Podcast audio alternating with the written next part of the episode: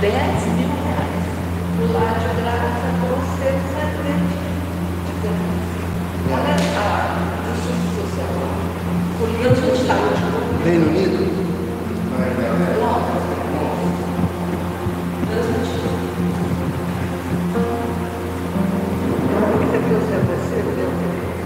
Você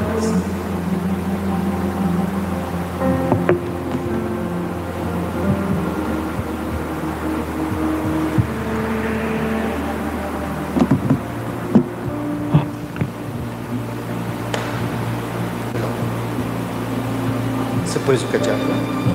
Ah, tá. Muito bem, sejam todas bem-vindas. Beatriz, seja bem-vinda. Neuza, Márcia. Você que está aí nos acompanhando, seja muito bem-vinda, muito bem-vindo. Estamos iniciando nosso treinamento aqui na Academia da Felicidade. Vamos fazer nosso momento sintonia.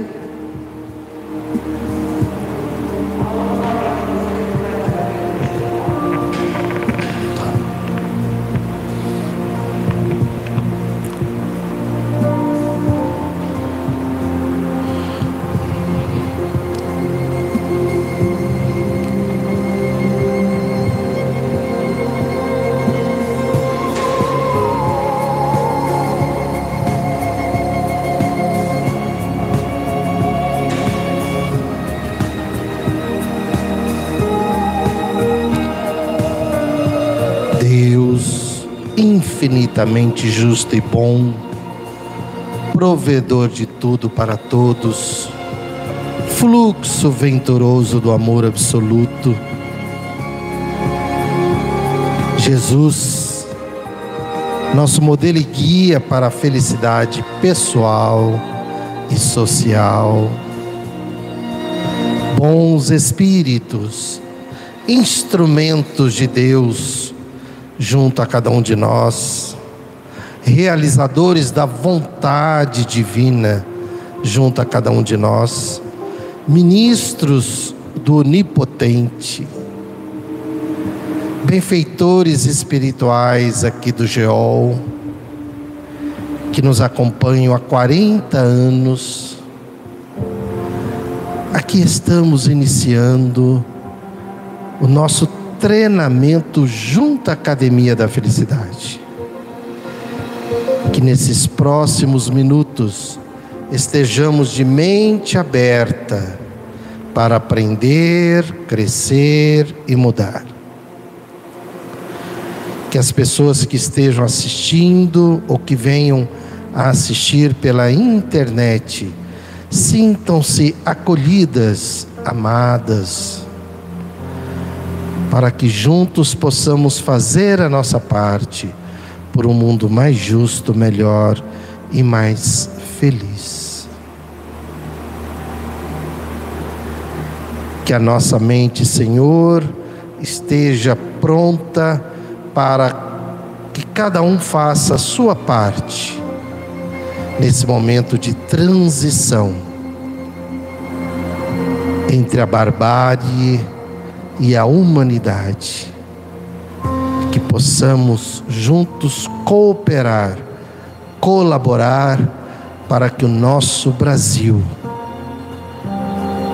para que o nosso estado de São Paulo assuma sua condição de humanidade junto à espiritualidade. Ente astral seja melhorado. Conte conosco, Jesus, por um mundo mais justo, melhor e mais feliz. Gratidão.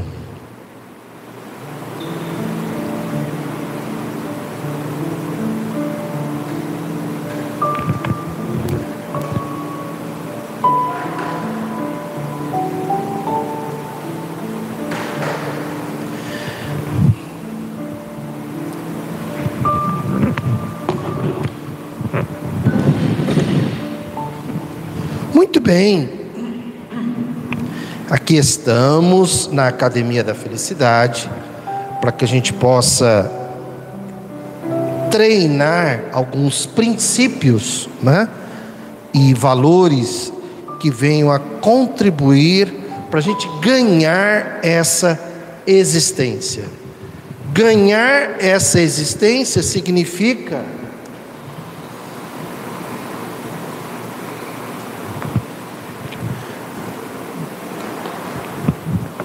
ganhar essa existência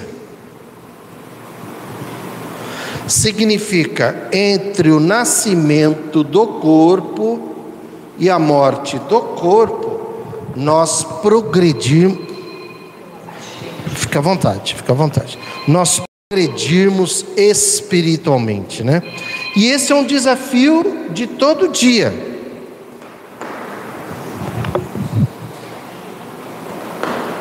É um desafio de todo dia, né? Todo dia. Por quê? Porque cada dia é como se fosse uma vida, né? Quando a gente é, acorda de manhã, é como se a gente nascesse e aí a gente passa o dia, né? Como se nós estivéssemos vivendo uma vida e à noite é como se a gente morresse. Então, o nosso desafio ele passa a ser dentro de cada dia. Se a gente aprende a ganhar o dia, quer dizer, fazer fazer o dia de hoje melhor do que o dia de ontem e o dia de amanhã melhor do que o dia de hoje, a gente aumenta em muito a nossa possibilidade de ganharmos a existência. Quer dizer, quando o corpo morrer, nós estarmos numa condição espiritual muito melhor do que quando nós nascemos.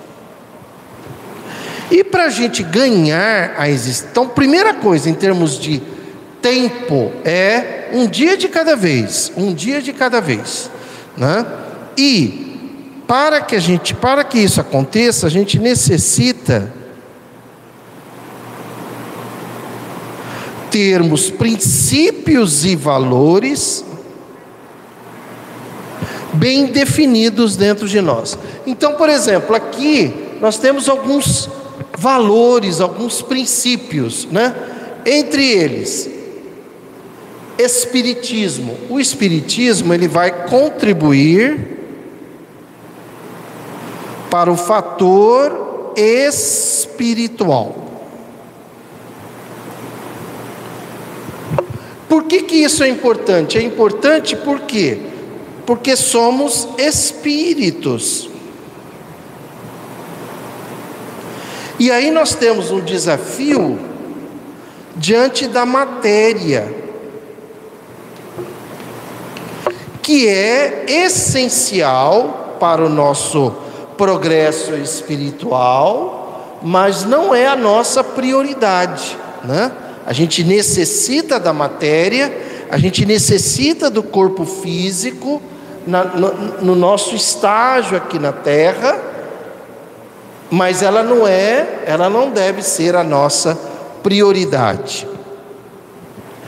E o nosso desafio é colocar o espírito, quer dizer, valores espirituais, acima dos valores materiais. Por quê? Porque existe uma, uma, uma, uma cultura, é, inclusive política, no sentido de valorizar mais a matéria do que o espírito. Então há uma tendência pelo materialismo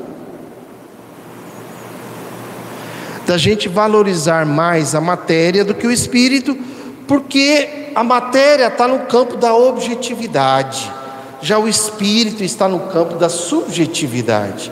Então necessita da gente uma, uma percepção é, transcendente para a gente enxergar a vida espiritual acima da matéria, porque a gente é treinado, né?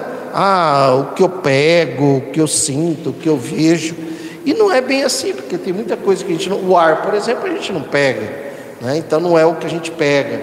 É, o amor a gente não pega, né?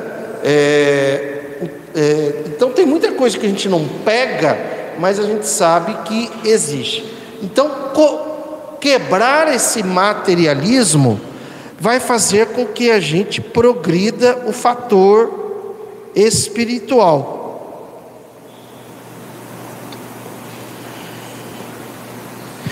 E é um desafio, porque é, todo dia a gente está sendo distraído, né? a gente está sendo provocado no campo, no campo material. Não é para desprezar a matéria, é, é para priorizar o espírito sobre a matéria. E a gente ter essa certeza, quer dizer, a gente não pode ter dúvida, a gente não pode ter 1% de dúvida sobre a existência do Espírito. Porque esse 1%, essa dúvida no nosso dia a dia, pode ser uma vulnerabilidade para fazermos é, decisões que venham depois a comprometer o nosso, o nosso futuro espiritual. Então é um desafio a gente, é, a gente colocar é, o fator espiritual como 100%. Ter essa certeza. Kardec fala que um dos fatores de felicidade é ter a certeza do futuro espiritual. E realmente, né, quando a gente passa aqui para o felicitismo.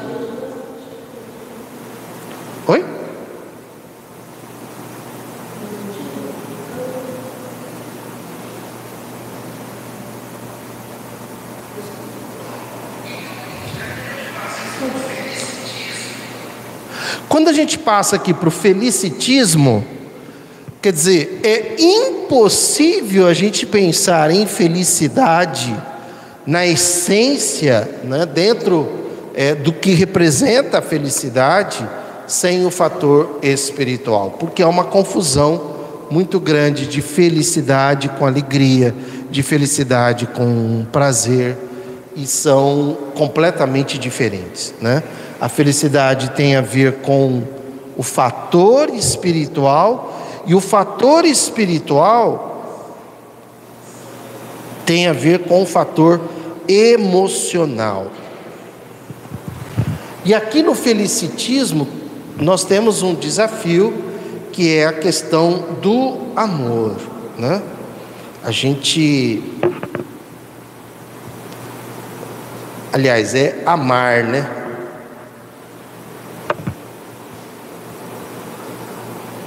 Quando Kardec fala sobre.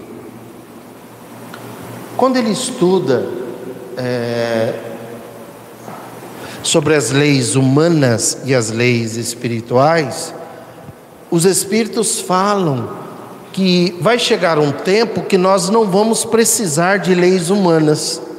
Assim como nos mundos felizes não existem leis humanas. Tipo assim, leis ambientais, leis de trânsito, leis, qualquer tipo de leis humanas. Por quê? Porque à medida que a gente vai progredindo, eu não preciso de uma lei para dizer o que é correto eu fazer. Né? Leis de trânsito, por exemplo. Se, se, no momento, imagine assim, né? Você vai entrar na, na avenida, aqui, né? E vamos supor que, que na avenida toda, uma hipótese, só existam pessoas amigas, parentes, tua família, gente que você ama, nessa avenida inteirinha, inteirinha. Todo mundo está com carro, né? Então você não, você vai tomar todo o cuidado necessário para dirigir, né? Seja na velocidade, seja na hora de parar. Então a gente nem precisaria da lei de trânsito. Quando nós, assim que nós intensificarmos, quer dizer, praticarmos de forma completa, porque a gente ainda pratica de forma incompleta, por isso que a felicidade ainda por enquanto ela é incompleta ou relativa, quando a gente praticar o amar de forma completa, à medida que isso vai acontecendo, a gente vai precisando cada vez menos de leis é, é, civis, leis sociais, leis de relacionamento, né? Muito bem. No ecossocialismo eu tenho o fator ecológico, né, da natureza, e o fator social. Quer dizer, por exemplo, leis ambientais. Quando o meu amor for de tal intensidade, o meu amar for de tal de, de for tão amplo a ponto de eu respeitar o ambiente, a ponto é, de eu ter uma atitude correta, vamos supor, junto ao lixo, a ponto de eu evitar, evitar assim, só consumir o necessário para produzir menos lixo para a natureza, é, tiver toda essa consciência ecológica ou essa educação ecológica, então eu vou precisando, quer dizer, o ser humano, né, vai precisando cada vez menos de leis ambientais. Mas como a gente ainda não pratica esse amar ao próximo como a si mesmo, ainda é um um amorzinho, né, vamos dizer assim, né? Então a gente, então quanto menos amar, mais leis civis humanas a gente precisa, entende? E quanto mais amar, porque o amor é uma lei divina, né? O homem, o amor não é uma criação humana, o amor é divino, é de essência humana. Amar é amar é o nosso compromisso com o amor. Quanto mais a gente amar, menos nós iremos precisar de leis divinas. Igual a gente fala, igual a sua amiga falou lá para você, né? Comunista, tal. Quer dizer, quando, quando as pessoas entenderem que a gente pode viver em comunidade, a gente pode viver de uma forma mais justa, a gente pode viver de uma forma onde todos têm uma vida digna, né? É, isso entre aspas, lógico que tem mais alguns detalhes, mas isso, entre aspas, é um início de um socialismo, né, onde haveria mais justiça social, mais bem comum, não teria ninguém lá embaixo, às vezes é, passando muita dificuldade financeira, estaria todo mundo assim no equilíbrio, e não só materialmente falando, mas também no relacionamento.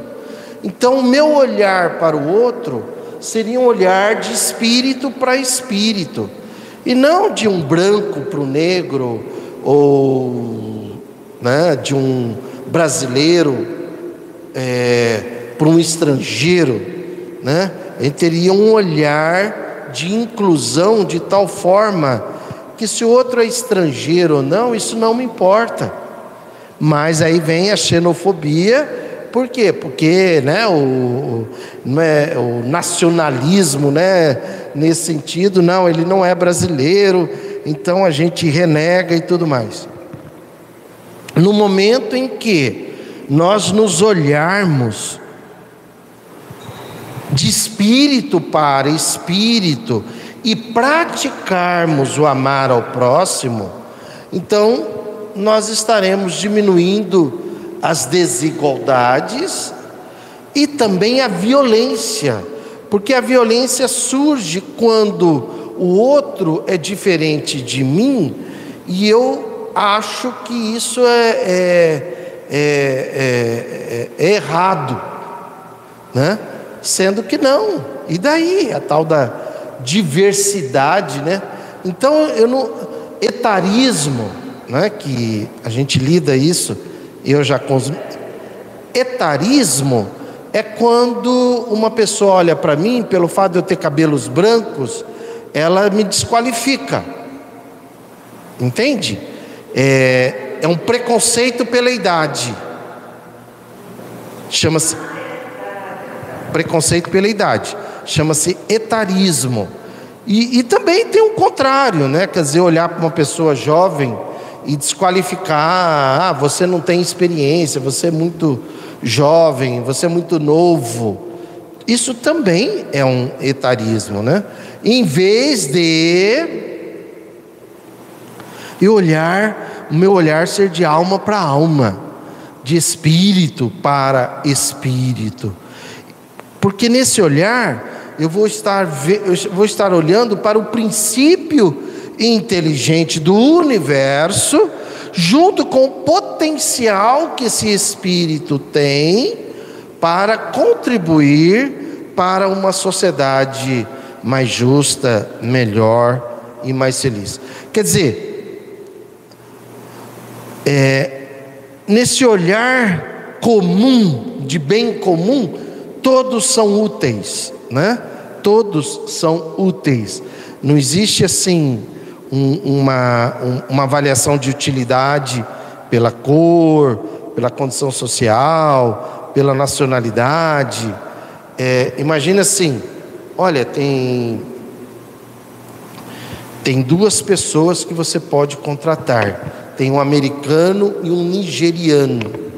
Se dentro de você você pensar assim, ah, vou contratar um americano, você não está praticando o amar ao próximo, porque você está fazendo distinção de nacionalidade, né? E então, hã? xenofobia. Então não é porque americano é melhor do que o nigeriano, né? São espíritos e, e, e eu não posso, porque eu, é, é, é o preconceito. Ah, o americano é melhor do que o nigeriano. Não sei, cara. Você convive, você conversa com eles, você interage com eles, né? No preconceito eu julgo, condeno e excluo antes de ter acesso ao fato. Até que, olha, esse aqui é o americano, esse aqui é o nigeriano. De repente, nossa, olha isso, o nigeriano, nossa, é um cara intelectual, um cara que lê, olha, ele é, é politizado.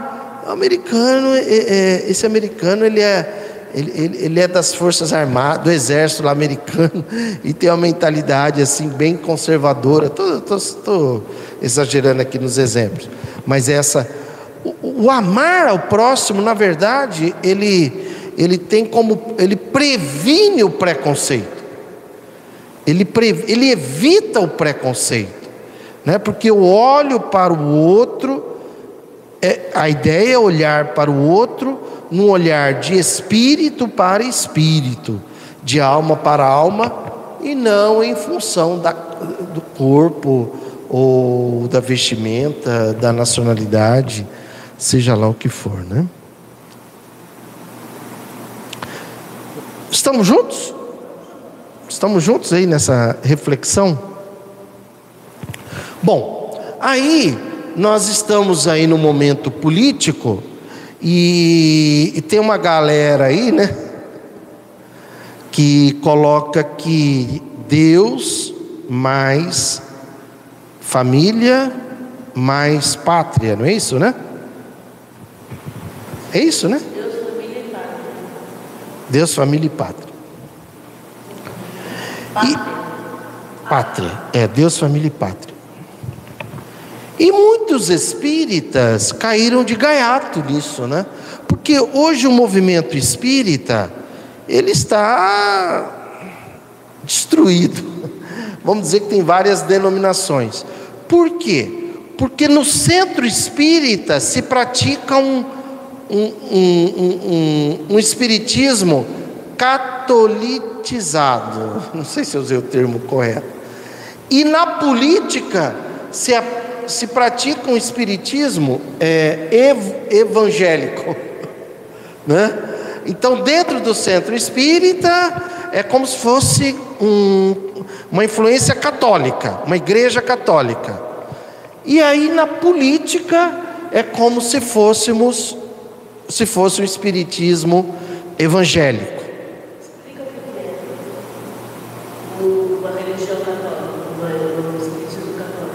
Então, por exemplo, no centro espírita, rituais, né? tem hierarquia, é, é, tem algumas coisas assim, tipo assim, um palestrante, ele não pode ser contestado, questionado. É bem no que acontece dentro da Igreja Católica, né? Ah, o centro espírita é sagrado, a igreja, como se a igreja fosse sagrada, quer dizer, essa coisa do sagrado, que tudo, tudo é sagrado, né? O que eu sempre digo, o esgoto é sagrado, né? o intestino é sagrado, tudo é sagrado. Então se cria que alguns lugares é sagrado. Ah, aqui é sagrado. Deus está aqui, né? Cara, Deus está na sua casa.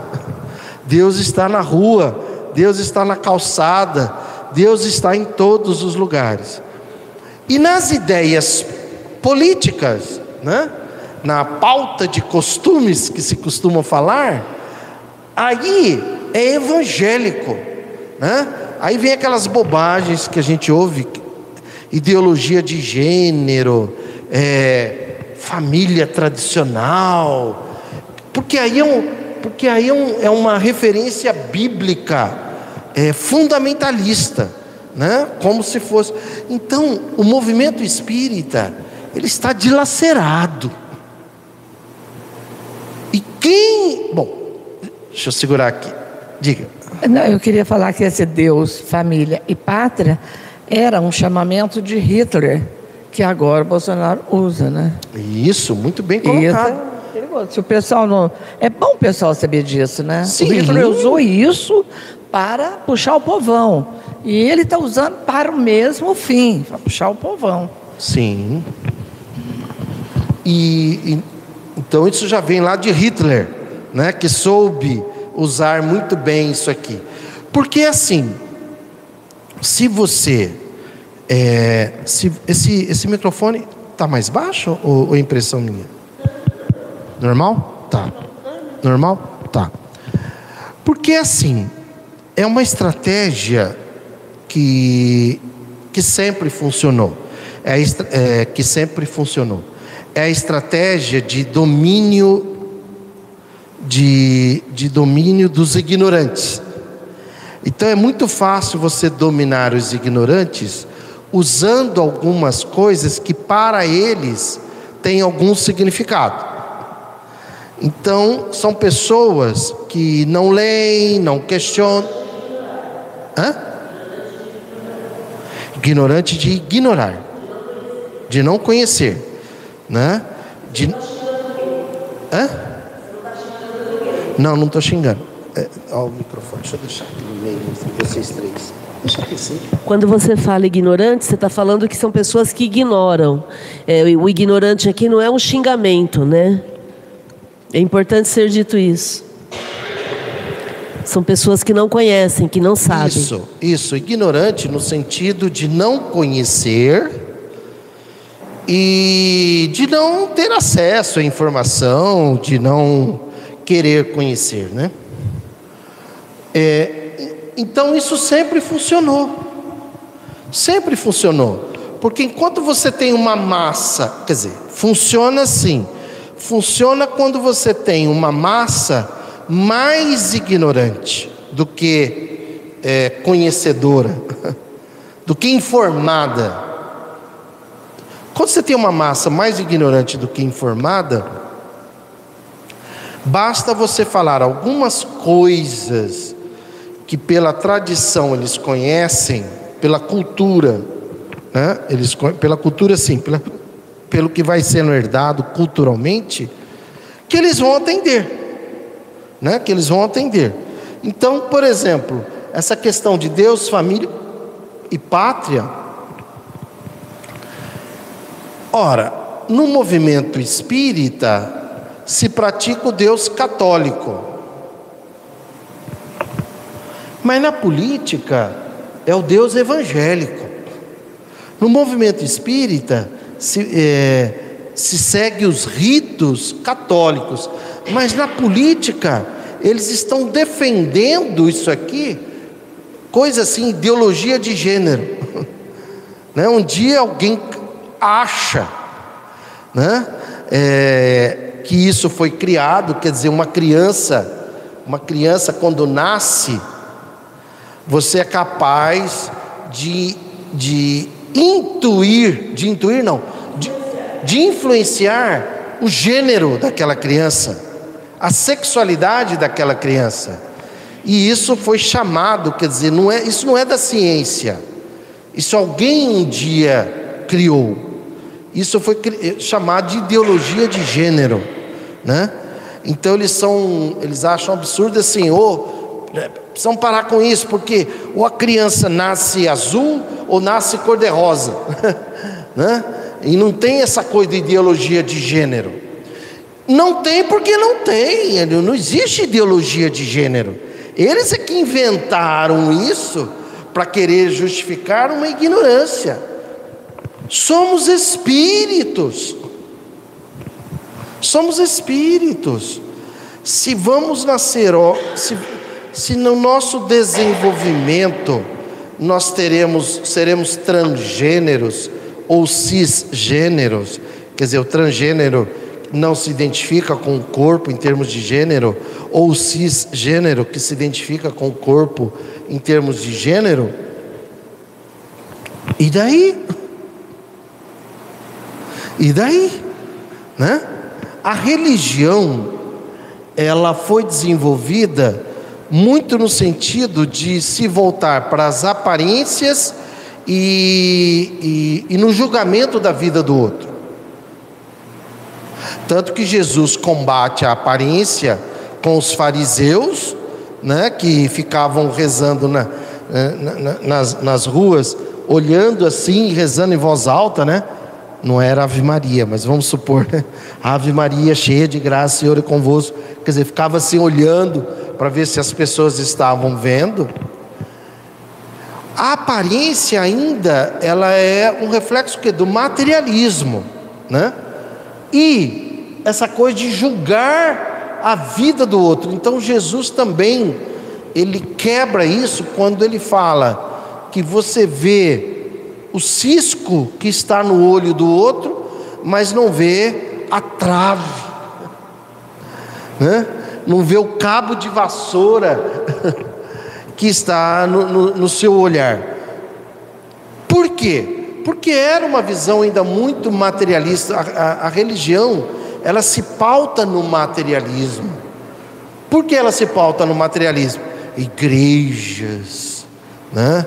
É, a roupa que você vai para a religião, é, a aparência, é, a prosperidade significa que Deus está te, te abençoando, né? Então a religião ela é pautada numa a religião é um disfarce do materialismo para fazer de contas que está é, numa vida espiritual. Mas é uma mentira, é um engodo. A religião é como se fosse assim: é, eu sou materialista, mas eu não posso. Eu não posso parecer que sou materialista. Então eu vou fazer o seguinte: eu vou dar uma de religioso, aí eu disfarço o meu materialismo, dou uma maquiada no meu materialismo, mas continuo priorizando a matéria sobre o espírito. Então eu uso a Bíblia, vou na igreja ou vou no centro espírita, né? defendo princípios externos, princípios de, de aparência e não de essência. De tal forma, é tão cruel isso, de tal forma que também eu chego a, a, a pessoa chega a pensar que o branco é melhor que o preto, chega a pensar que o rico é melhor que o pobre, chega a pensar que o masculino é melhor que o feminino, quer dizer, tudo aparência, chega a pensar que o americano é melhor do que o nigeriano, né? Por quê? É, então a religião, na verdade, é uma, é uma, é uma fantasia, uma, uma maquiagem para esconder um materialismo. O materialismo. E por isso que espiritismo não é religião e não pode ser religião. Porque senão ele vai entrar nessa. Porque o espiritismo trabalha com a essência. E a nossa essência, a nossa Nós somos espíritos. Então pouco importa a matéria. Não me interessa se eu sou branco e outro é preto. Não me interessa se eu sou rico, se outro é pobre. Não me interessa se eu sou americano e outro é, é nigeriano. Não me interessa se eu sou homem e, o, e a outra é mulher. Não me interessa se eu sou heterossexual e outro é homossexual. Entende que é tudo matéria? O foco da religião é, é, é, continua sendo materialista. E por isso que a gente vê até hoje essas brigas mantidas pela religião, mantidas pelos religiosos. Por quê? Porque os líderes religiosos que se locupletam de benefícios materiais não podem permitir que a essência seja priorizada em cima da matéria, porque eles vão perder o lucro. Eles vão perder o benefício material, né? É, eu queria falar um pouco em questão da, da religião e daquela parte de família. Né? É, eu posso falar porque eu cresci dentro da, da igreja católica. E para começar, que o modelo da Sagrada Família é um homem, José, Maria, uma mulher e o filho Jesus, né? Então, a família que eu aprendi na, dentro da religião católica é essa figura. Aí a gente pega o padre. O padre não tem família. É, verdade. Né? Começa daí. Ele quer a religião prega a família, mas o próprio representante de Cristo ali dentro da igreja não pode constituir família, né? Já e aí assim, eu vou falar é, por mim, né? Então eu sempre assim vi aqueles casais chegando né, na igreja lá e eu achava tudo muito lindo. E às vezes eu sabia que o casal fora dali não vivia em, em, em comunhão. Né? Mas tudo bem, era o protocolo. Quando eu me separei, é, eu me sentia excluída dentro da igreja. É, nada muito direto, mas eu achava estranho. Tem a semana da família. Aí os casais entravam lá no, pelo corredor central, né? E eu não tinha mais essa família. É, eu não tinha mais essa família, né? Então, é, eu acho que a, a, religião é assim mesmo. No, na Semana da Família tinha um, um telão e eles fotografavam as famílias que entravam na igreja e depois durante a missa aquela foto ia no telão. E não existia uma família com duas mulheres e uma criança, dois homens. Então que religião é essa? Uma mulher sozinha, né? Então é muito bonito você pregar essas coisas sem prestar atenção naquela pessoa que está ali ajoelhada e não tem mais, não por escolha dela. O marido foi embora. E aí, você não faz mais parte dentro dessa família? Né? A minha família, é, o Ruraí falou da família, é, como é que é? Os filhos, ou é azul ou rosa. Na minha casa é um arco-íris. Entendeu? Então, como é, que eu, como é que eu me encaixo nessa sociedade? Eu não tenho uma família padrão. Né? Então, o que falta é, é exatamente isso. Porque eu já fui em centro espírita que você senta, chega de boca fechada e sai de boca fechada. É, porque só a palestra lá, não tem aquele momento, ó, oh, gente, tem alguém tem alguma pergunta, alguma questão? Não, aí você levanta, vai em fila lá onde dá o passe, também você não fala nada. a, a, a pessoa que dá o passe em você também não te fala nada, né? E você fica meio assim, eu posso levantar agora ou eu não posso, né? É, então eu acho que é, eu acho que te, é, a gente tem muito caminho ainda para percorrer, é, para acabar com essas questões, né? Agora mudou. Eu vi no Face esses dias uma igreja evangélica num sambão. Viva o presidente, viva o presidente! As roupas adequadas, e os tambores, e a música comia, a dança comia. Solto. A igreja. Não falei nome do presidente, tá? Mas exi existe isso nas igrejas agora, estão mudando também. Ururaí, posso dar boa noite para o pessoal?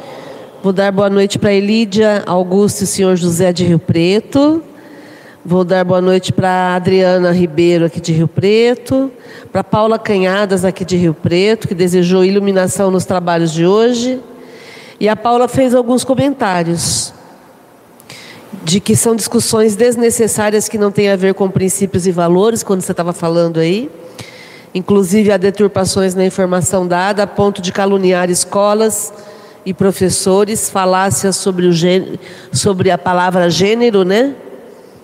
A Paula dizendo interessante ter a aparência como verdade. Infelizmente há religiões que padronizam as vestimentas. E a Paula dizendo que Jesus tinha irmãos, filhos de Deus, filho de Deus e não de José. Maria, por sua vez, não era, vir, não era Virgem Maria, mas é uma confusão para explicar às crianças. É o quê? Confusão para explicar isso para as crianças.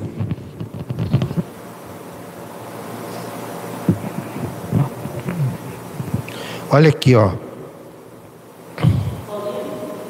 É, a Gênesis, capítulo 18, item 19. Kardec está falando sobre a felicidade na terra, paraná, paraná, sobre a concórdia, a paz e a fraternidade. É, será ele, o Espiritismo, ele está falando, será ele que deitará por terra as barreiras que separam os povos. Que é uma coisa que não dá mais. Não dá, a gente necessita repensar que se a gente quer ter felicidade na terra, não dá mais para separar entre países. Isso é de uma crueldade muito grande. Os muros, né, que separam na Europa, Estados Unidos, os muros que separam, muros, né, do lado de lá, uns passando fome, do lado de cá, outros no supérfluo. Isso vai acabar. Isso vai acabar. Então olha aqui, ó, será ele que deitará por terra? Por que, que ele fala que será o Espiritismo? É porque quando, à medida que a gente vai colocando o fator espiritual acima do fator material, é simples. Beatriz, você tem um irmão que é nigeriano. Não sei porque eu estou com a Nigéria aqui. É. É, podia ser um etíope, né, da Etiópia, um etíope, mas nigeriano. E você tem um irmão que é americano. E você está aqui no Brasil. É, só que o nigeriano, por algum motivo, não pode. Você está nos Estados Unidos. Só que por algum motivo o nigeriano não pode ir para os Estados Unidos. Por algum motivo. Barreiras, etc. e tal. Quer dizer, você vai ficar mal. Mas como é meu irmão? Por que, que ele não pode vir? Porque o visto nigeriano não é aceito aqui nos Estados Unidos, a não ser com algumas condições, e seu irmão não tem direito a esse visto, é, esse passaporte, né? Então essas barreiras, é, a gente vai ter que acabar com isso. Se a gente quiser ter ucranianos e russos nesse momento. Se não existissem barreiras, Se não existissem barreiras, se não existisse essa área que me pertence, essa área geográfica desse país é nosso, aquela ali não é nossa, então aqui vocês não vão entrar. Então é algo que a gente vai, e Kardec fala que o Espiritismo irá contribuir para isso. É, será ele que deitará por terra as barreiras que separam os povos, que fará caiam os preconceitos de casta. É, derrubar as fronteiras, voltando no tema que estava falando. Aí a gente tem que derrubar antes o materialismo. Por quê? Porque a briga da, que a gente vê, por exemplo, de países é porque sabem que ali naquela terra tem riquezas. Uhum, exatamente. Então por isso é que as pessoas brigam. Elas não querem a terra, elas querem o que está dentro da terra. Isso. Né? Muito que, que é bem muito lembrado. parecido com o que acontece nas, na reserva Yanomami. Como É. os índios nunca retiraram o ouro, porque os, os índios valorizam a- a- o ambiente, eles não vão destruir o ambiente para tirar o ouro. As pessoas querem a terra deles, não para ter a terra, mas para poder retirar o que está lá dentro. Isso. Então a perfeito. gente, para de, pra derrubar a fronteira, a gente precisa primeiro entender que o espírito tem que estar acima da matéria. Então é, é acabar com o é, diminuir o materialismo. Posso, nessa Lógico. linha, fazer uma observação? É, essa coisa de valores materiais, eu quero falar agora Sim. do materialismo. Eu tive uma experiência bacana, poucos anos atrás, eu pude viajar para fora. E eu, como gosto muito de política, eu, em cada lugar que eu passei, eu fiz uma economia antes, paguei em 15 prestações, mas eu paguei um professor de política em, em cada lugar que eu passei. É, hoje eu tenho uma observação a fazer dessas diferenças de povos. Na Inglaterra, a gente viu há pouco tempo, acompanhou há pouco tempo, o tal do Brexit, né? Que metade. Lembra quando a gente acompanhava, estava tudo dividido, uns queriam, outros não queriam lá? E finalmente aconteceu, foi uma jogada política para que acontecesse, né? Moral da história, eu tenho um sobrinho morando lá e está falando do caos que aconteceu, falta de motorista, enfim. É, por egoísmo, né? Porque a Europa, até pouco tempo, tinha 28 países com fronteiras abertas. Porque se falta emprego ali, eu vou aqui. Tá tu- é tudo pertinho, né? Então isso já, já começou a limitar. É o egoísmo, é o materialismo. Por outro lado, um país que eu falei que foi um portal, para mim, foi uma entrada para um portal para outra dimensão, nessa questão de justiça social, principalmente, foi a Alemanha. Quando o professor de lá me falou o seguinte: aqui, quando uma pessoa é desempregada, é direito, é lei, que ela tem, que durante dois anos ela tem o auxílio do governo. Saúde, moradia, educação.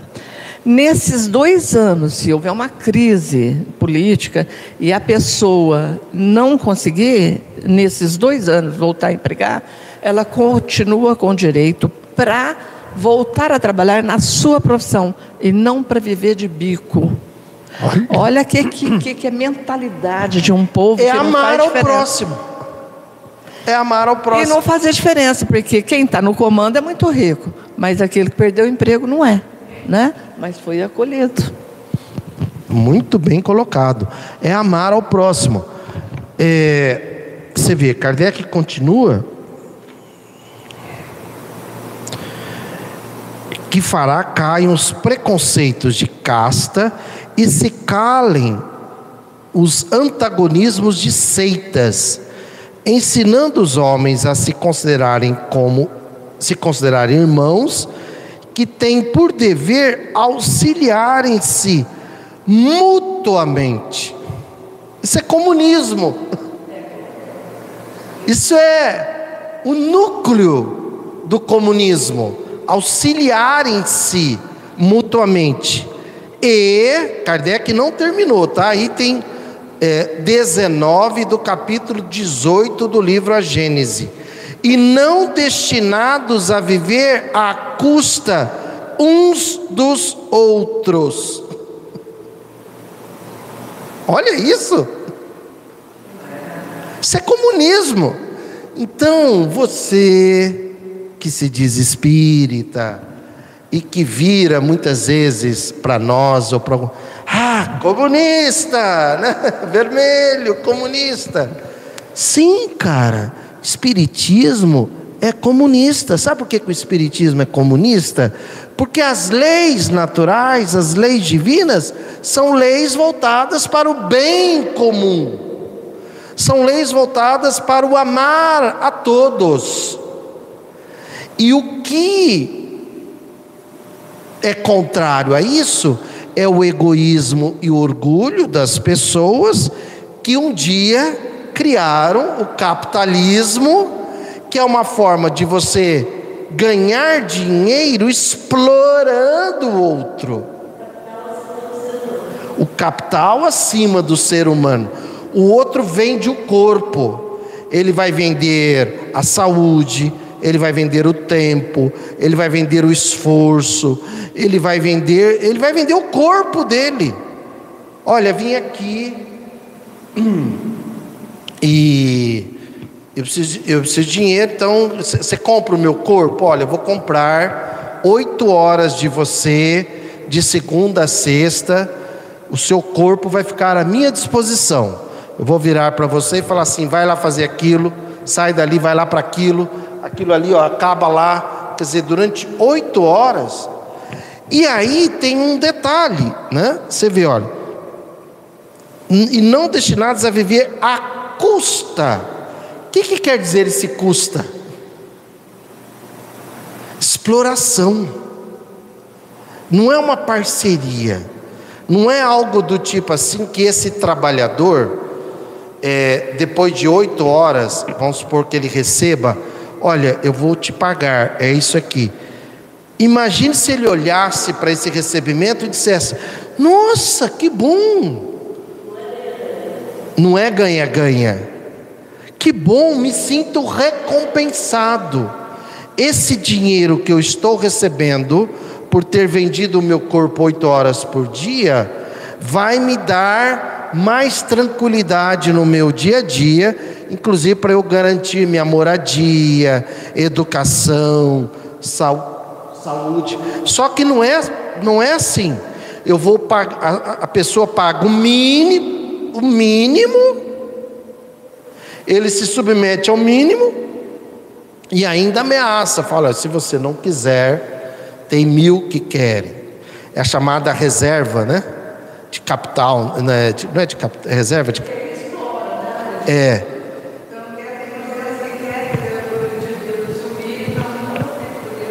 Exa exatamente. Então o que, que aconteceu com o movimento espírita? Eles, eles não ensinam mais espiritismo.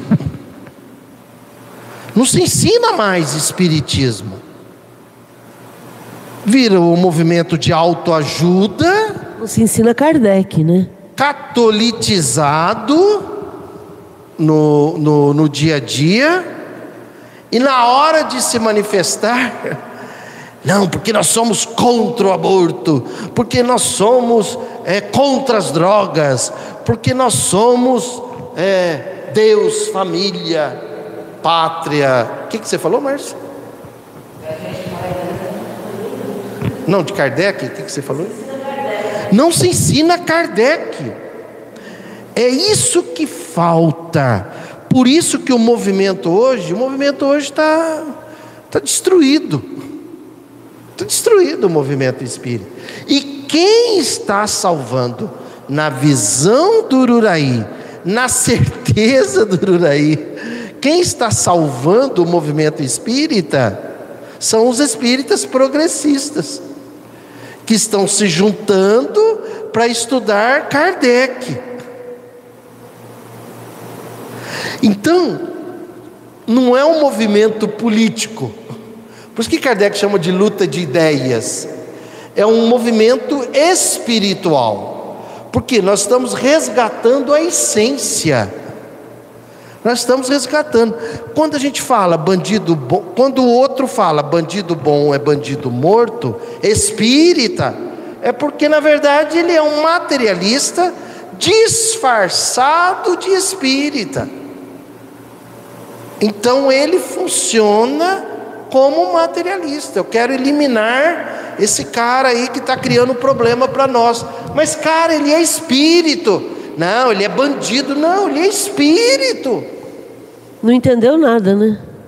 Não entendeu nada. Aí, aí, por exemplo, quando você fala assim, ah, é porque eh, eu ouço isso, né? Você, você é a favor do aborto.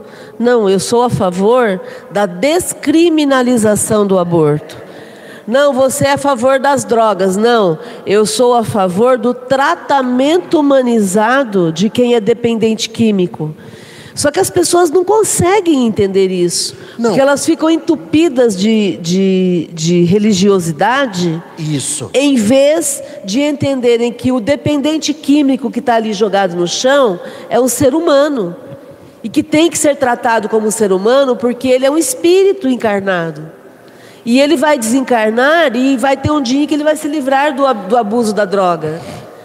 Como nós já tivemos muitos vícios no passado, ou poderemos vir a ter ainda, e eu adoraria que ninguém desistisse de mim. Né? É uma questão de humanidade.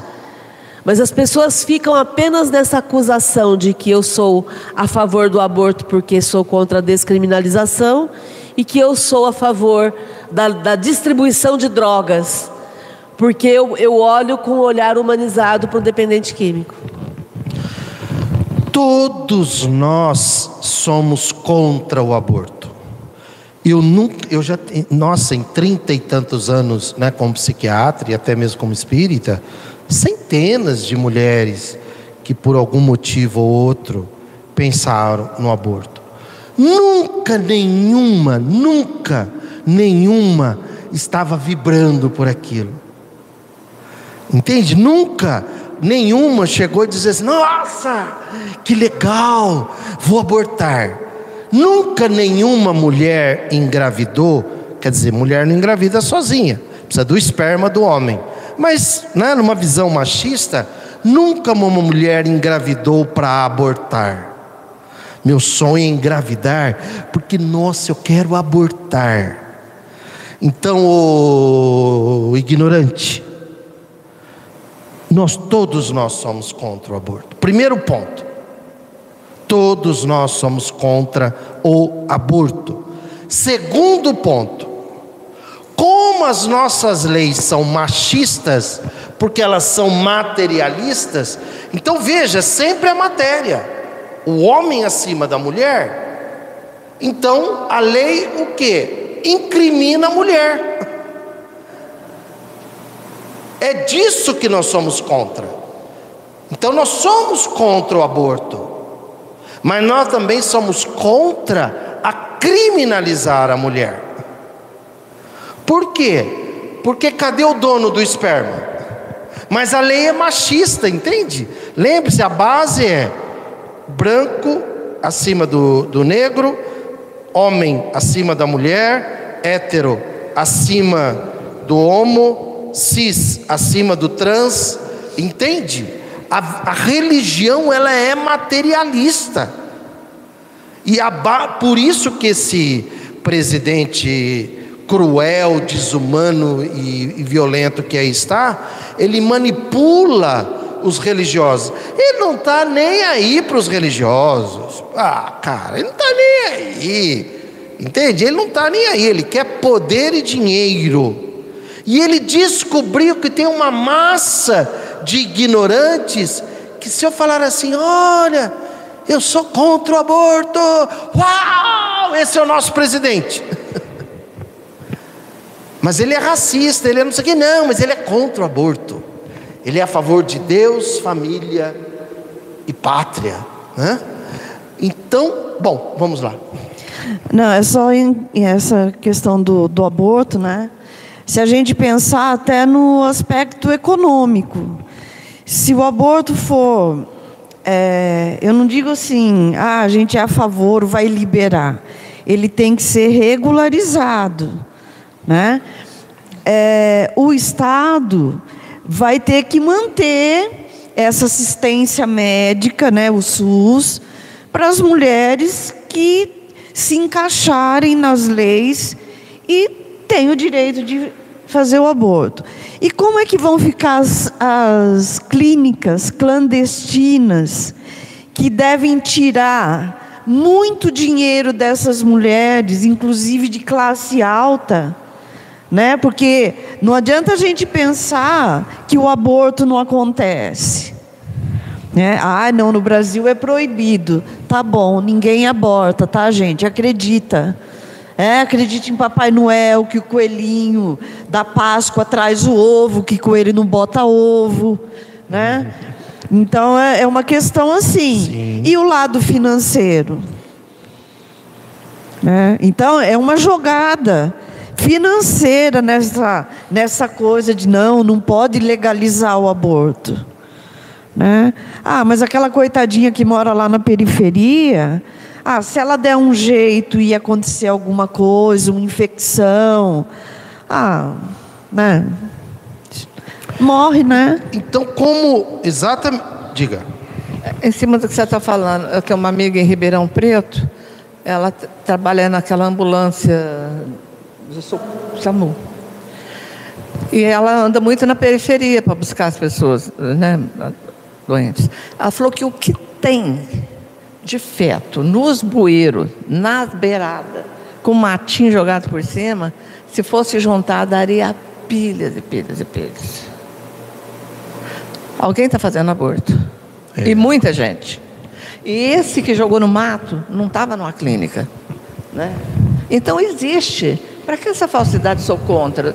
Descriminaliza logo, porque está acontecendo. É isso aí. Então, aí é o seguinte, diga, você tem que falar. Aí como a religião ela é materialista, se ela é materialista, ela é capitalista. E criminalizar o aborto e criminalizar as drogas é um, é um existe um interesse do capitalismo nisso, porque é uma forma também de você eliminar o preto pobre periférico. Entende? Criminalizar o aborto, criminalizar as drogas, é uma forma disfarçada de coisa boa, né? de bonzinho, de religioso. Eu sou contra o aborto, eu sou contra as drogas. Então, moral. Mas qual que é a estratégia por trás disso? Eliminar o pobre, preto e periférico. Porque enquanto o aborto for criminalizado, as mulheres pretas, pobres e periféricas vão continuar morrendo. Enquanto as drogas forem criminalizadas, os jovens, homens pretos, pobres e periféricos serão presos, serão encarcerados.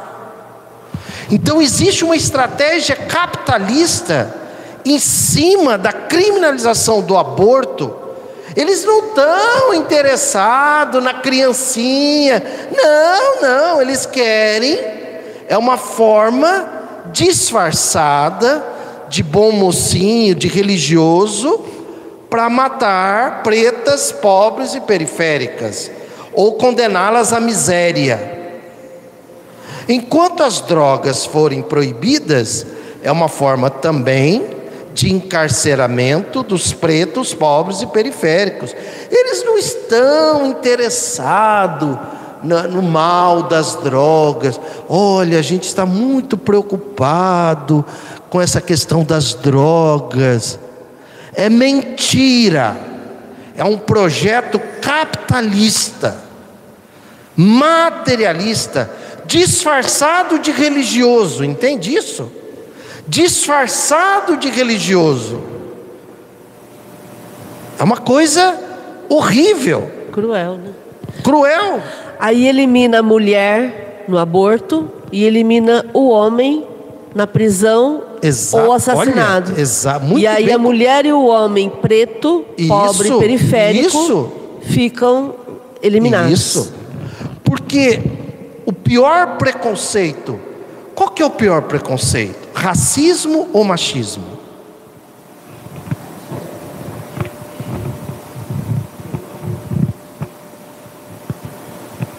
Tem pior? Tem. racismo, machismo ou classismo do, do rico para com o pobre? Racismo, machismo ou classismo?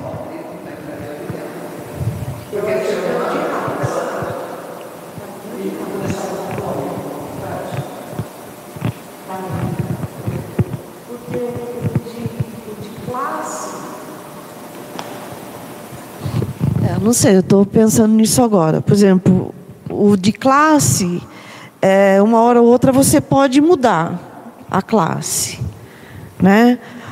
O machismo, de repente, vocês trabalham com os homens lá com a Lei Maria da Penha, né? De repente eles podem até mudar esse conceito e deixar de ser machista. Mas e a cor da pele? O negro não consegue ser branco. Pior preconceito é o racismo. Porque mesmo um, um negro rico, ele sofre preconceito. Se ele é rico, já não sofre mais o preconceito do classismo.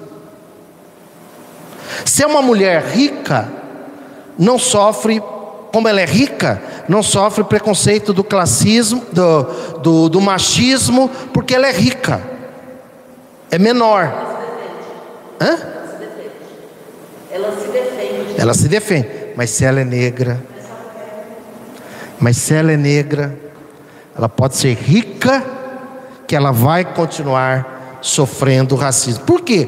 Porque culturalmente um dia, isso nós não vamos entrar aqui em detalhe, se colocou que uma raça era superior à outra. Né? E aí começaram a surgir as ideias de eugenia, né? que é a depuração da raça, que Hitler trabalhou muito forte nisso. A depuração da raça. E tudo isso com a criminalização do aborto e a criminalização das drogas se mantém. Nós queremos matar os pobres, ah, os pretos, mas a gente não pode falar isso. A gente não pode chegar e falar assim: olha, nós somos brancos, nós nos consideramos acima dos pretos, nós queremos eliminar os pretos, mas a gente não pode falar. Então a gente vai dar uma de religioso e vamos nos posicionar contra o aborto e contra as drogas e não vamos abrir mão disso, hein? A gente não pode abrir mão nada dessa aí de descriminalizar, porque senão a gente perde a chance de matar os pobres, os pretos. Entende? Coisa horrível. É horrível, é isso que a gente vê. Desculpa. Refletindo em cima desse preconceito. A minha admiração por pessoas é, se dá pela. Chato falar. Pela inteligência. Todo mundo tem. Todo, se não babar, todo mundo é inteligente, não é? Mas o bom uso. Então, vamos dizer que um negro possa ser feio e tudo mais, mas quando ele abre a boca e ele é o cara sensato e se posiciona em qualquer lugar, eu babo na fonte, eu nem percebo a cor dele. Não, mas isso é você, Nilson. Mas, acho que é todo mundo, né? Mas Não, o contrário isso também. É você. O contrário também, quando você pega um branco falando bobo, baboseira. Então, mas o teu critério não é pele, o teu critério é inteligência. É. Mas esse critério é um critério de Todo uma mundo minoria. Todo mundo tem ou é a minoria que tem? Uma minoria que tende a avaliar uma pessoa pela inteligência. É uma minoria. Nossa, eu tenho cada amigo que eu babo na fonte, negro. É uma minoria. Por quê? Porque a grande maioria pode ser inteligente, pode ser rico, mas é negro. Ô Duraí, uma vez passou um- uma minissérie no, na Globo, que eu acho que inclusive é, é europeia, é, onde é o ponto de vista do mundo se ele fosse colonizado pelos pretos. Então, é, é uma minissérie. Como chama? Não lembro. Olha Uma isso. minissérie sensacional. Olha aí, vira- A África era o centro do mundo. Olha só. E é impressionante. Entendeu? A gente vê a inversão de valores. Sim, Então, o, o, o- o- em vez de ser a rainha Elizabeth, sim. era o rei preto, com todo o príncipe, o- o- os príncipes e tudo mais. Sim. Né? E, e o quanto que havia esse jogo de, de, de valores pelo Sim. tom da pele. né? Sim. Muito interessante o exercício que fizeram. É uma obra distópica, né? É uma obra distópica. distópica, É. porque não tem nada a ver com a realidade, mas é, é impressionante esse exercício Uhum. para a gente entender o que, que os pretos passam. Sim. Por isso que o nosso foco, eu, como um branco, primeira coisa, raça, branco, homem, depois vem o gênero, homem, depois vem a questão da sexualidade, hétero, tran, é, é, hétero cis, e que fiz faculdade, é, pude fazer faculdade, né? pude fazer faculdade e, e fazer uma profissão que eu sempre sonhei e me sinto realizado. Quer dizer, eu, nós, já que estamos aqui em quatro brancos, nós é que devemos estender as mãos para eles, né? E porque às vezes tem umas críticas do tipo assim, ah, preto racista. Ok, cara, mas é tão complexo isso que cabe a nós sim, nós estendermos as mãos para os pretos, pobres e periféricos para socorrer. Nós estivemos em São Paulo agora, né? Esse final de semana e nós fomos na Estação da Luz, porque nós fomos visitar a Pinacoteca e eu até gravei um videozinho, preciso publicar, esqueci de publicar. É, é muito triste. Apesar que não precisa ir lá, né? É só, é só vir aqui na Badibacite agora, ali debaixo ali do, do- da marquise ali, que nós vamos ver. Irmãos nossos. Então isso é inconcebível.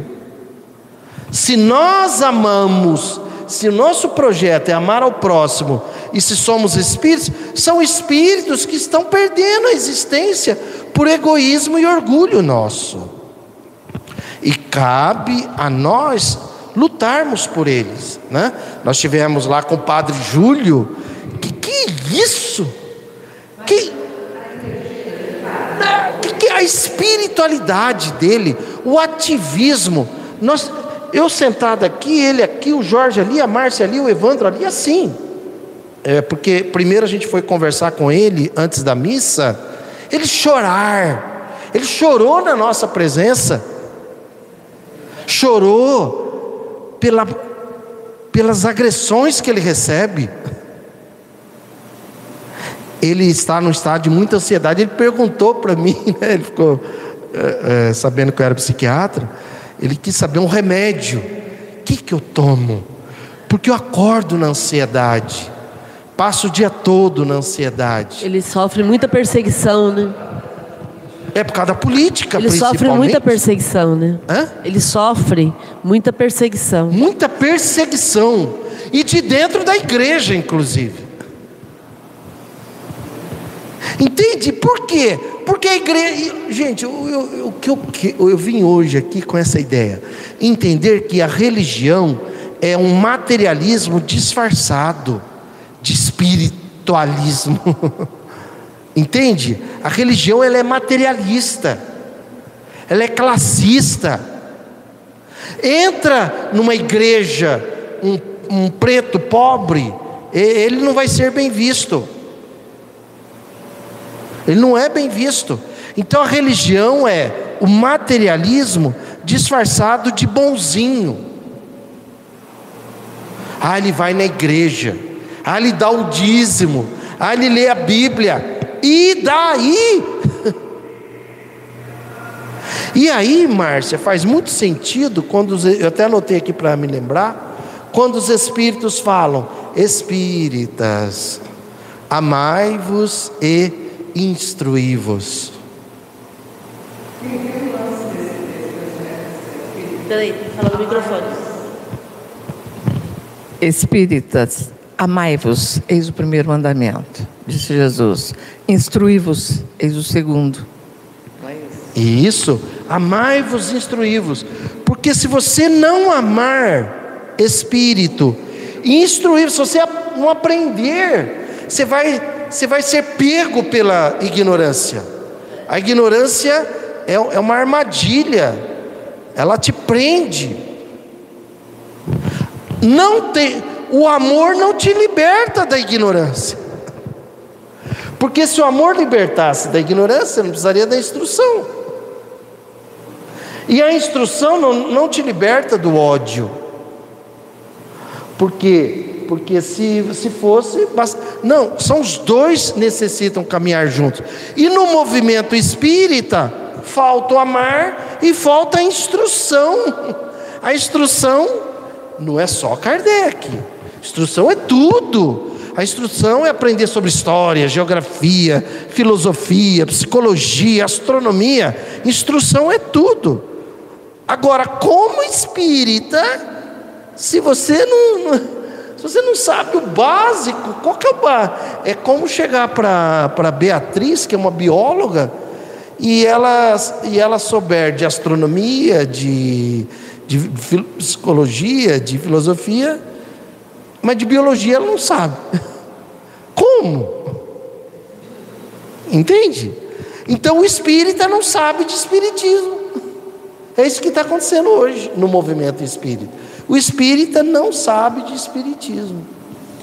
E aí vira essa bagunça. E está sendo muito bom. Porque o movimento espírita, hoje, na minha visão, acabou.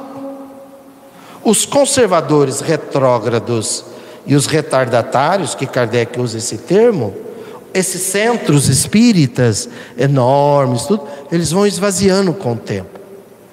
Porque não, é, é, vai chegar uma hora que as pessoas não vão suportar mais essa coisa de ir no centro, ouvir palestra, ficar quietinho, ouvir o que o cara fala lá na frente e às vezes fala numa visão conservadora. Os centros espíritas que irão sobreviver, iniciar uma nova fase, uma nova era, é isso aqui, olha, roda de conversa, que é o que Kardec, Kardec propõe lá no estatuto, da, no, no estudo da Sociedade de Estudos Espíritas Parisienses, ele fala: é preferível vários grupos pequenos. Ele chega a colocar número de 20 a 30 pessoas. Ele chega a dizer isso. Que estudem em grupo. O que? Isso aqui.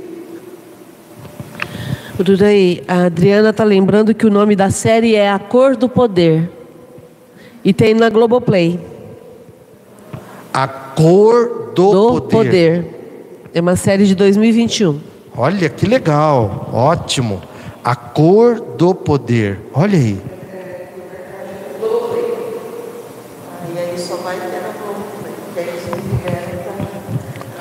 Então, como a gente ama ao próximo, então nós somos contra o aborto, mas também somos contra prender a mulher, criminalizar a mulher. Cadê o homem? Cadê o dono do esperma? E nós não queremos prender ninguém também. Nós não queremos que prenda o homem. Nós não queremos é que prenda a mulher. Queremos sim que o Estado, E maiúsculo Estado, dê condições para essa mulher para o homem, para a mulher, para que, caso ela decida pelo aborto, isso é um direito dela, porque ninguém tem o direito, que é uma coisa muito do capitalismo, ele decide sobre o corpo do outro. Vamos parar com isso. Eu não tenho que decidir pelo corpo do outro. Eu não tenho que decidir se é preto é ruim, se é branco é bom, Entende? Eu não tenho. Chega, nós somos espíritos. Caso a mulher, tendo ali o apoio do Estado, psicológico, material, inclusive, tudo e tudo mais, nós evitaríamos abortos. Nós evitaríamos abortos. Todos? Não. Todos? Não. Uma vez eu atendi uma paciente que ela me procurou porque ela descobriu que estava grávida e havia decidido abortar e mas ela estava assim naquele conflito, porque no, é horrível essa questão do aborto, porque é a mulher sozinha. E por que, que ela ia abortar? Porque ela foi estuprada pelo pai. E é de classe média, não era. Falou, doutor, como é que eu, como é que eu vou? Como é que eu vou lidar com isso? E eu não posso chegar para minha mãe e falar, mãe, esse filho que está aqui, que está aqui na minha barriga, é, foi o pai dele é teu marido.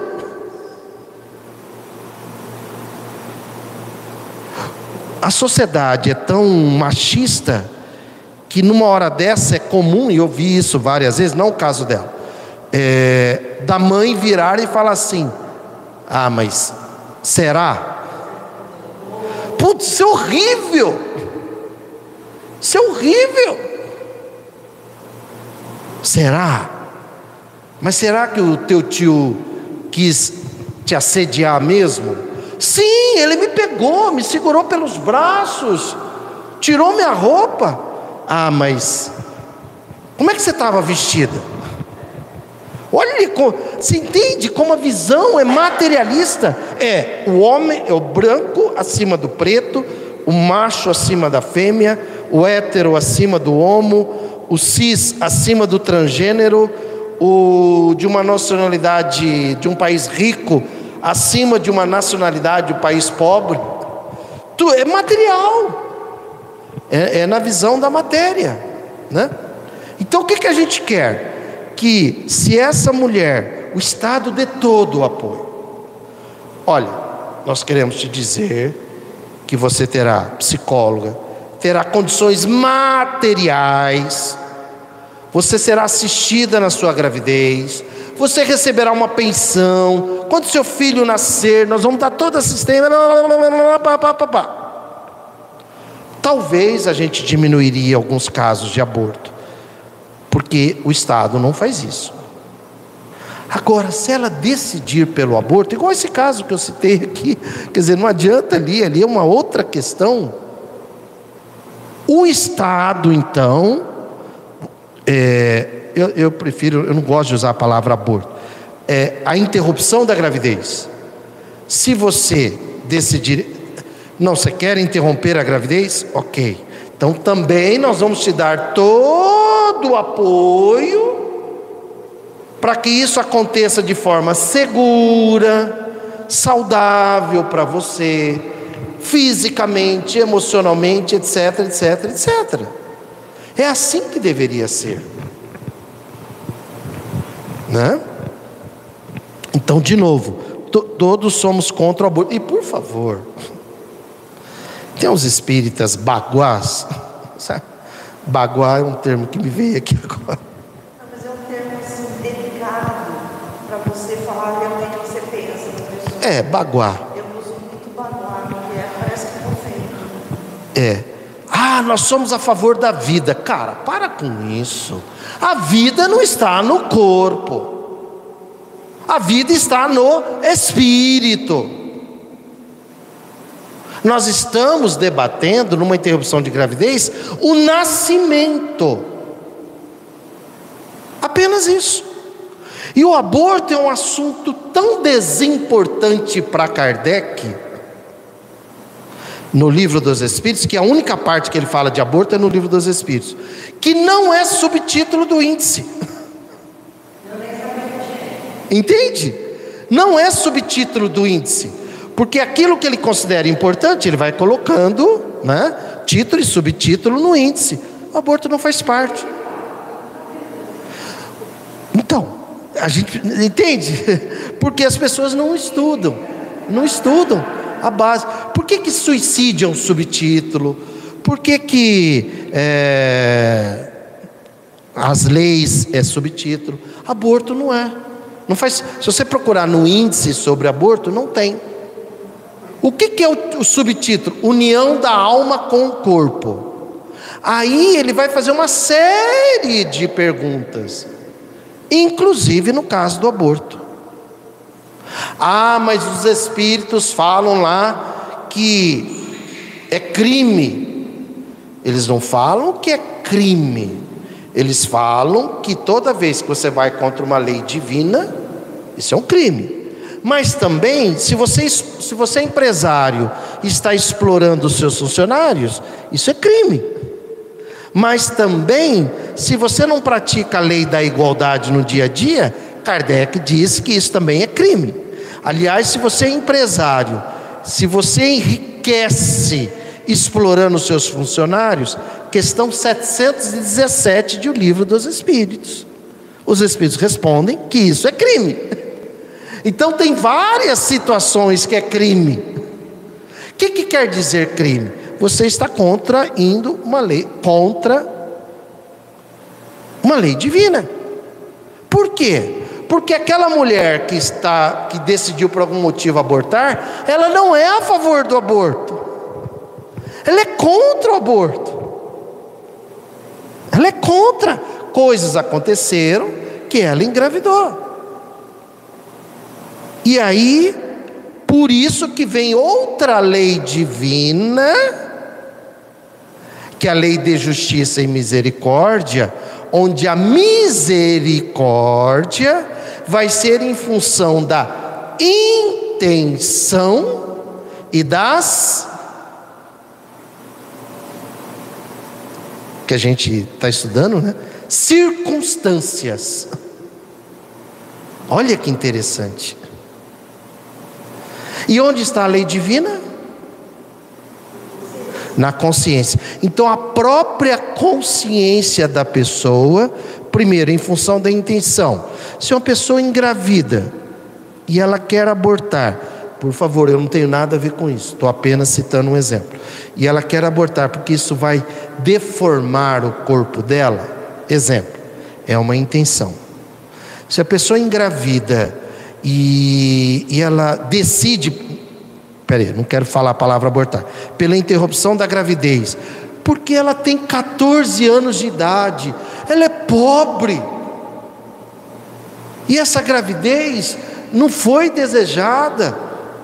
Às vezes foi lá, foi lá e transou com primo, com vizinho. Ok, isso os seus filhos aí de condomínio com 14 anos também transam, viu? Sua menina, seu menino. Só que ela não tem os recursos que a sua filha tem: preservativo, anticoncepcional, pílula do dia seguinte. Hã? Orientação, ela não tem. O pai dela está preso, né? A mãe trabalha o dia todo fora e ela ficou grávida. Então, se ela de... a intenção dessa, concorda comigo? É completamente diferente daquela. E as circunstâncias, então, nem se fala. Interessante que para a lei humana as pessoas levam em conta a intenção e circunstância, né? Então, ah, matou para se defender. Ah, olha a circunstância e olha a intenção dele. Ah, não, então ele, ele é inocentado. Mas no caso do aborto, isso não é levado é, em mas conta. no, é, mas no julgamento da sociedade não tem isso. Ah, aborto eu sou contra e pronto. Mas olha só, não, mas é contra. Já começa não, mas que a- a circunstância, não, mas nós somos contra. Já começa que quem faz o aborto é a mulher, né? Hã? Já começa que quem faz o aborto é mulher. Exatamente. É, você disse uma vez, Márcia, recentemente você falou que o- o- a interrupção da gravidez, é que a palavra aborto, né? A interrupção da gravidez, é, os homens, você levantou uma questão que também os homens se revoltam, porque é a única coisa em que a mulher decide sozinha. E os homens não suportam isso. Mas é uma coisa para se refletir. E as drogas, a mesma coisa. Entende? Olha, é, é, você vai aí nos condomínios, está entupido de droga. Mas vê se a polícia entra num condomínio. Agora, numa favela, ela entra a hora que ela quiser, né? dando tiro ainda, de baixo e de cima, né? O helicóptero de cima. Bom, e sem contar que o Deus, para encerrar agora, o Deus que. É, nossa, eu esqueci. A família tradicional espírita. Kardec fala da família por laços materiais e da família por laços espirituais. Então, essa família espírita que você está defendendo é a família bíblica dos evangélicos. Não é a família que a gente aprende aqui nas obras fundamentais. É a família tradicional. E Kardec é claro, olha, existem as famílias por laços materiais, né? E a família por laços espirituais. A família por laços materiais, ela é transitória. Mas a família por laços espirituais é eterna. Então a família que você está de, de, é, defendendo é família evangélica, cara. É bíblica. E o Deus que você está defendendo é o Deus bíblico. Não é a inteligência suprema do universo, fluxo venturoso do amor absoluto, causa primária de todas as coisas, provedor de tudo para todos. Você está defendendo o Deus bíblico esse Deus bíblico é horrível. Porque na Bíblia ele mata 2 milhões 270 mil 365 pessoas. Então o espírita, no centro ele é católico, na política ele é evangélico. Olha que horrível! Perdeu a total identidade. Por quê? Porque não ama e não se instrui. Se amasse, olharia para a mulher que está grávida, querendo interromper, a gravidez, amaria. Ah, mas tem um espírito lá. Sim, Kardec fala que é preferível, é, é, é, é a prioridade é a mãe. Está lá no livro dos Espíritos. Aí o, o, o Kardec pergunta assim: Ô Márcia, pega ali para mim, você consegue localizar rapidinho, só para a gente encerrar. É, união da alma e do corpo. Acha no título, no, título do índice, União da alma e do corpo. É, se não me engano, é parte 2, é, parte dois, e, e depois uma das perguntas. É, Kardec pergunta: e o que acontece com o espírito? que foi abortado, vamos dizer assim. Existência anulada, perdida, só isso. Ele perdeu aquela existência, só isso, mas ele vai nascer de outra, de outra forma. E quer saber mais? Nós aqui já fomos abortados muitas vezes em vidas passadas.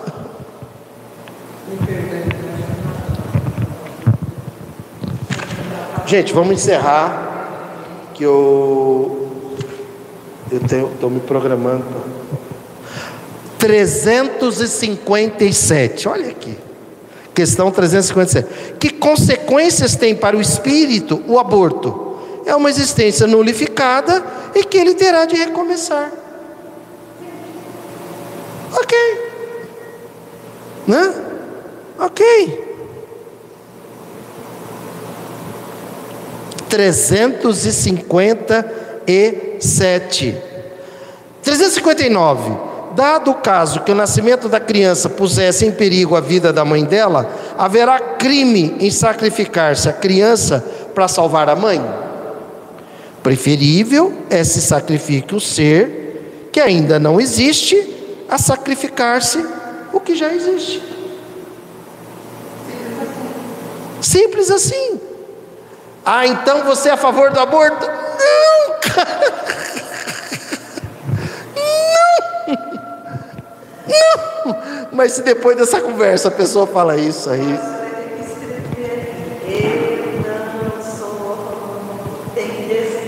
Como é que é o negócio? Você vai ter que escrever no quadro, porque se você não desenhar.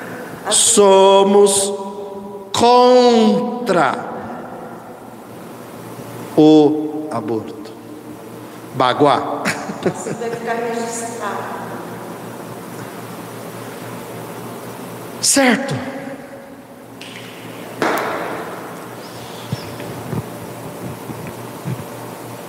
Sexta-feira, sábado, domingo, domingo. Domingo vai ser um dia especial para o nosso país. De um lado, nós temos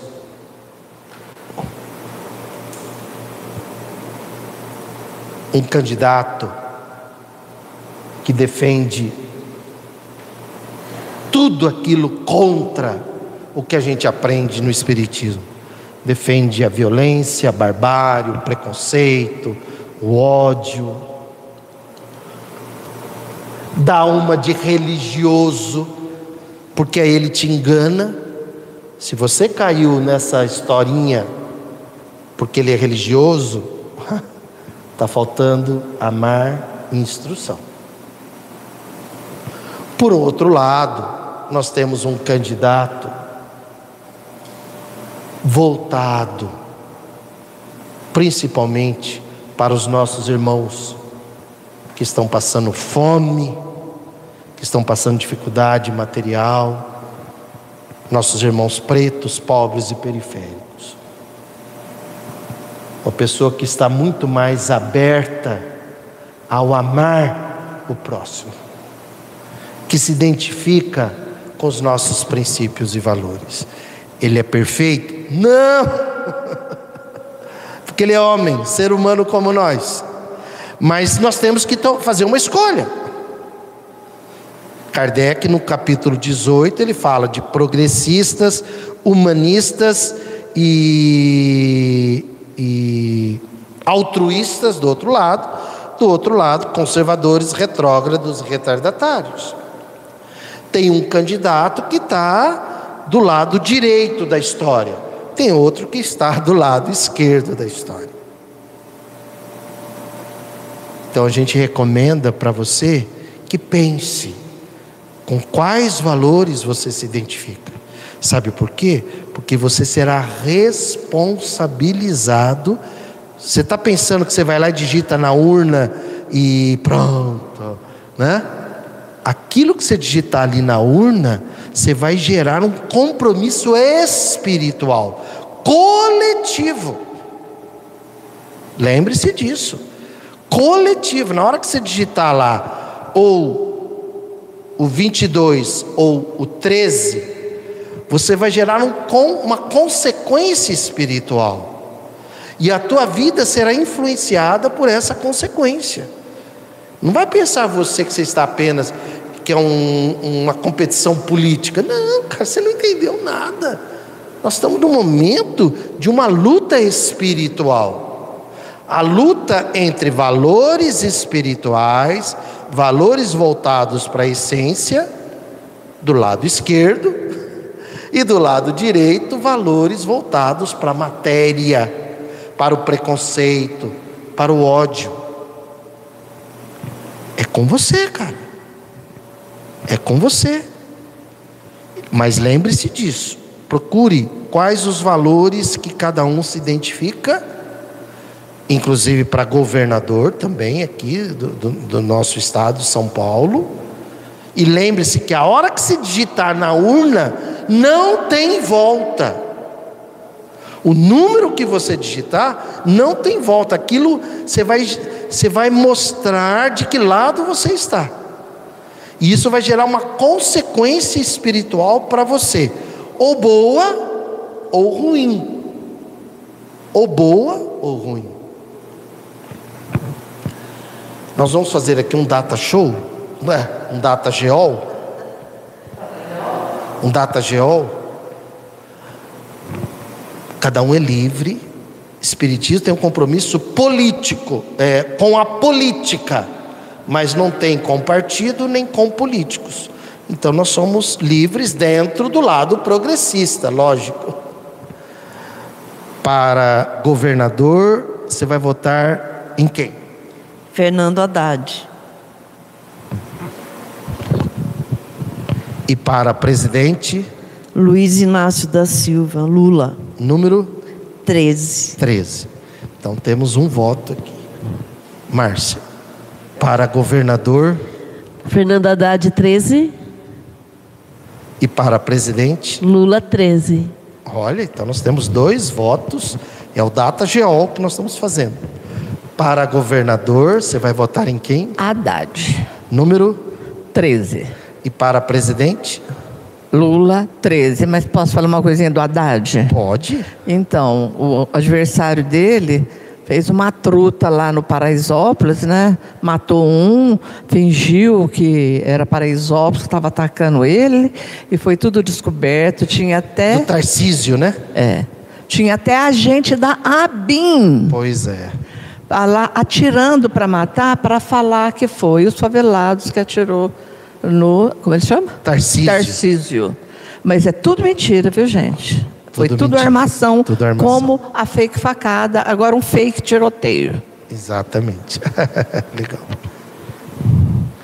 Eu vou voltar Haddad para governador número 13 e Lula para presidente número 13. Puxa, deu 100% aqui? Olha que maravilha, deu 100%. Estamos certos ou estamos errados? De acordo com o que nós estamos estudando, nós acreditamos que está coerente a nossa escolha de partido e de político, de acordo com a política. Hoje nós aprendemos na questão 705, 798, né, Márcia? Que uma das coisas que provocam a evolução humana, os espíritos respondem: ideias políticas. Questão 798 de O Livro dos Ideias Políticas. 798 e nós seremos responsabilizados espiritualmente a partir do momento que a gente teclar lá, que você também teclar lá na sua urna. Lembre-se disso, não vai pensar que você que ah, pronto, votei, acabou, deixa eu votar a minha vida normal. Não existe não existe essa vida normal. Existe a sua vida comprometida com as suas decisões e com as suas escolhas que geram consequências. Certo? Gratidão, Neuza, pela presença física, Márcia pela presença física, Beatriz pela presença física. Nós estaremos agora servindo para vocês. Nós temos pizzas, né? temos doces, temos sucos, temos várias coisas lá no fundo, bolos de todos os sabores reservados a quem vem aqui fisicamente. Vocês não vieram, né? então, infelizmente, vocês não terão acesso, né? Que a gente, justo hoje, né, Márcia? A gente reservou para os que estão aqui. Gratidão pela sua presença online, pela internet. Gratidão a você que venha assistir e aperta aí no sininho, clica aí, né? É, inscreva-se no canal. Quantos nós estamos no canal, Márcia? 323. Queremos chegar aos 330.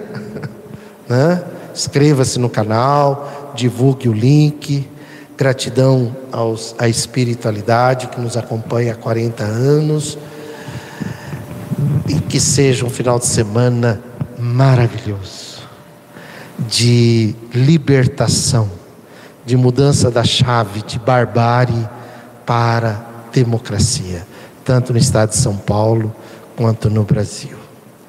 Sintam-se abraçadas, abraçados, gratidão e felicidade.